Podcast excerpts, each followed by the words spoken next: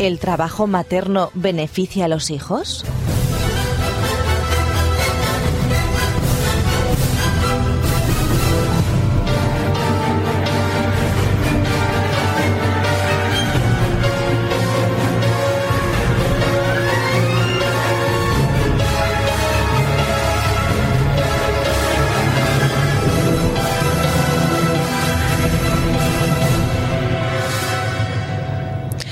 Nuevas investigaciones insisten en que el trabajo materno beneficia al menor, aunque parezca increíble.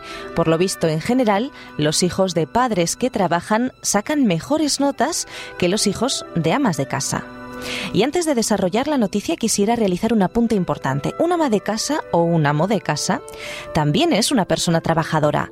El detalle es que desarrolla sus funciones dentro del hogar. Además, es un trabajo multidisciplinar y sobre todo el peor remunerado de esta sociedad. A la injusticia social que viven miles de mujeres y algunos hombres en su día a día, no le añadamos también la falta de reconocimiento. No sería justo, ¿nos parece? Y es que dice una noticia de Celeste López para lavanguardia.com que aún no se ha borrado de la cara de muchos padres un ligero gesto de alivio eh, tras la vuelta a la rutina escolar en septiembre, combinado por otro de angustia por ese regreso a la falta de tiempo para estar con sus retoños. Ahora ya llegan las Navidades, se repetirá la circunstancia. Sobre todo en las familias de padres que trabajan fuera de casa, en los que las largas jornadas laborales impiden ese disfrute de los hijos en los días de a diario, ¿verdad? Eh, la relajación o la relación entre padres e hijos se reduce en muchos casos y por cuestión de reloj a que tienen deberes, a los horarios de recogida de las actividades extraescolares y al consabido estudia que mañana tienes examen. Y esa falta de tiempo provoca un intenso sentimiento de abandono que en el inicio del curso tienen muchos progenitores y tras la Navidad tienen otros. Pero ese sentimiento de angustia, mayoritario por cierto en mujeres trabajadoras fuera de casa, por lo visto, no tiene fundamento, o al menos eso dice este estudio, ya que parece ser que los hijos de padres trabajadores fuera de casa, sobre todo de las mujeres, tienen un buen desarrollo social y emocional, incluso dicen mejor que el de los niños eh, cuyas madres, eh, bueno, no son trabajadoras fuera de casa, sino dentro. A mí en principio me parecía difícil de creer, sobre todo por la cantidad de variables que habría que tener en cuenta para hacer una afirmación como esta, ya que cada hogar es un mundo. Pero sí, así lo asegura un reciente estudio realizado por el Economic and Social Research Council del Reino Unido y publicado en Journal of Epidemiology and Community Health, un trabajo dirigido, por cierto, por la doctora Anne McCune.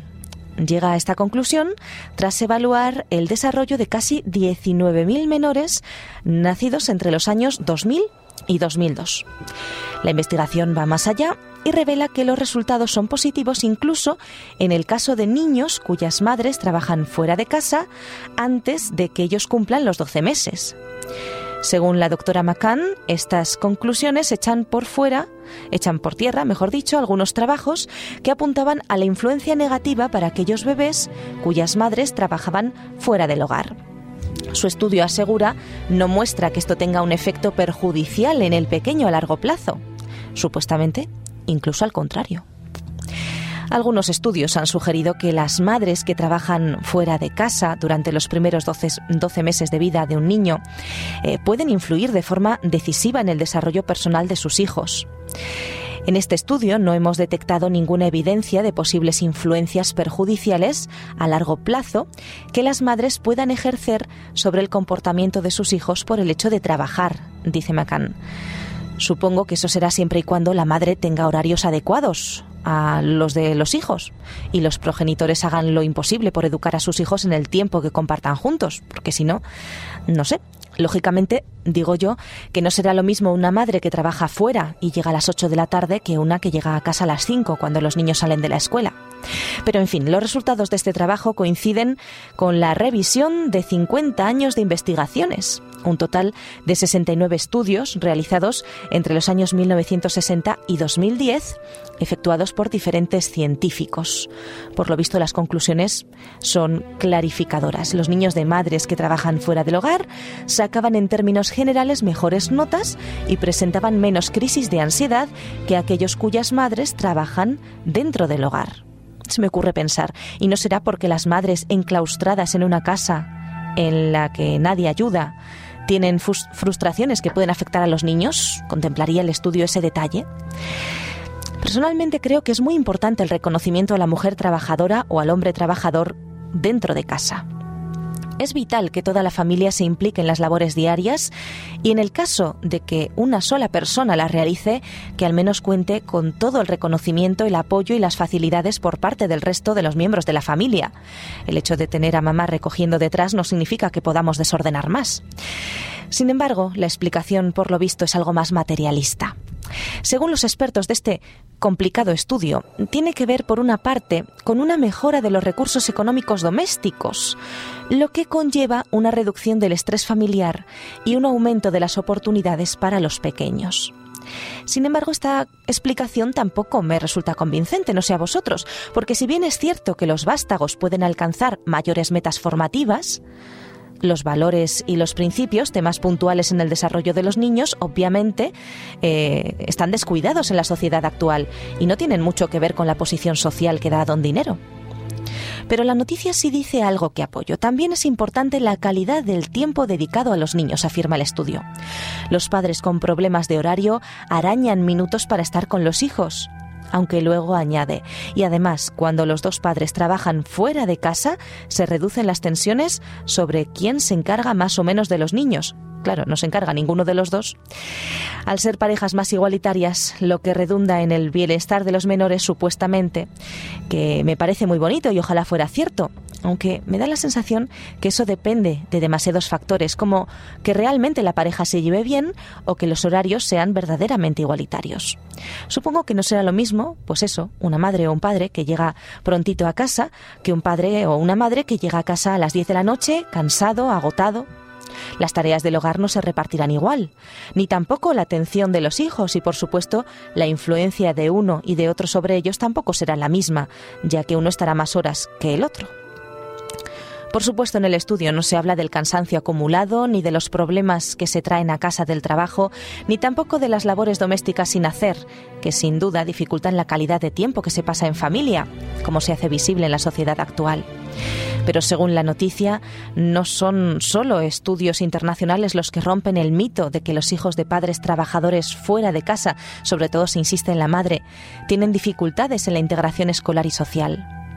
En Infancia y Futuro, Nuevas Realidades, Nuevos Retos, publicado en el número 30 de la colección de estudios sociales de la Fundación La Caixa, los profesores de Sociología de la Universidad de Barcelona dejan claro que los hogares donde las madres trabajan fuera no son espacios fríos y desangelados donde los niños pasan largas horas atendidos por madres sustitutas menos comprometidas en su cuidado o en soledad mientras esperan a sus progenitores ausentes.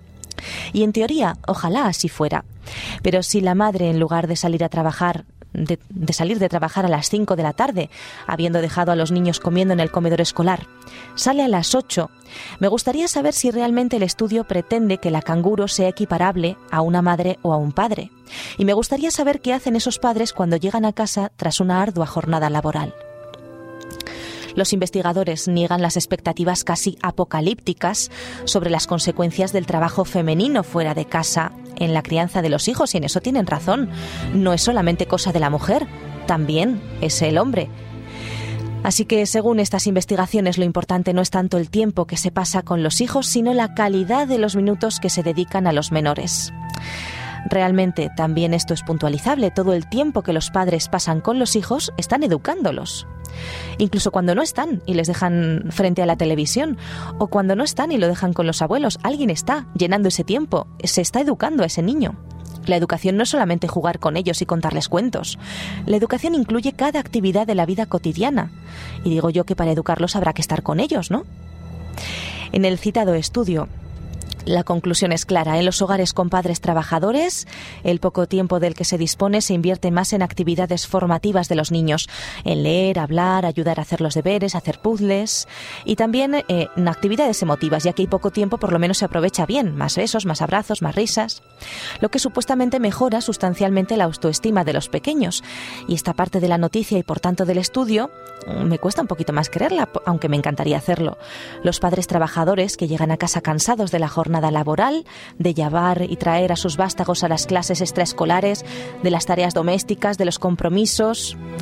No sé si por todas las familias que me rodean y experiencia propia como hija tienen ganas de ponerse a leer cuentos o a hacer tareas divertidas y constructivas con los niños. Aparte de que, como decía, eso no es educación, es una parte. Educación incluye todo. Cuando los padres no están con los niños, también les están educando. A menos que sea una familia pudiente, que al llegar a casa lo tiene todo hecho, que tiene personas eh, encargadas de la crianza de los niños. Hay mucho que hacer, aparte de prepararse para las responsabilidades del día siguiente, deberes, proyectos, en fin, lo normal de la vida. Los padres es normal que estén cansados y que no tengan tiempo para los niños y no deben sentirse culpables. En muchas ocasiones es la televisión la que los atiende, y es un hecho comprobado en nuestra sociedad actual. Recoger, preparar ropas, hacer cenas, las compras, la plancha, limpiar, pero si apenas se tiene tiempo para la pareja, ¿cómo va a haber tiempo para la relación de familia? En fin, es un estudio que me parece interesante, pero no puedo estar de acuerdo, no sé si vosotros. Mark Grau, investigador del IESE, quien ha estudiado ampliamente el tiempo que dedican las madres en función de trabajar dentro y fuera del hogar, dice que las madres que trabajan a tiempo completo dedican una media de 21 minutos diarios a lo que denomina cuidados de calidad. 21 minutos diarios aunque eso sea el tiempo de calidad que consideran que es hacer puzzles y leerles a los niños, 21 minutos diarios con una madre o con un padre me parecen escasos. Sigo sin verlo. Jugar, cantar, leer no creo que tenga mucho que ver con que los padres trabajen dentro o fuera de casa, sino con los horarios de estos trabajos, con el tiempo real que tienen para organizar el hogar y la atención a los niños. Todo lo dicho, sin embargo, no implica que no sea necesario pasar tiempo con ellos. Padres e hijos necesitan más tiempo para estar juntos. Las jornadas laborales tienen a muchos padres todo el día fuera de casa y así es muy difícil no ya sacar tiempo para estar con los hijos, también para la pareja o para uno mismo. ¿Cómo reducir los horarios? Sencillamente como hacen el resto de países del mundo, concentrando las horas de trabajo, haciendo más eh, eh, puestos de trabajo, y con eso estoy totalmente de acuerdo, porque no es la cantidad sino la calidad de ese trabajo. Lo que importa no son tanto las horas, sino los resultados, lo que se hace en ese tiempo. Eso seguramente implicaría una reducción considerable que permitiría a las familias reducir el estrés que actualmente padecen.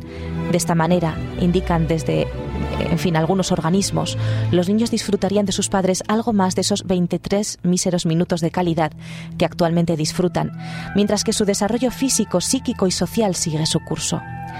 La solución, que no tiene coste alguno, está ahí. Sin embargo, pocas son las empresas que la adoptan. ¿Por qué? Esa sería la verdadera pregunta. La clave en la asignatura pendiente de la conciliación laboral. Nos quejamos de las familias desestructuradas, de los niños maleducados, de la escasa productividad real de las empresas españolas. Mientras nos quejemos y no hagamos nada, no cambiaremos nada.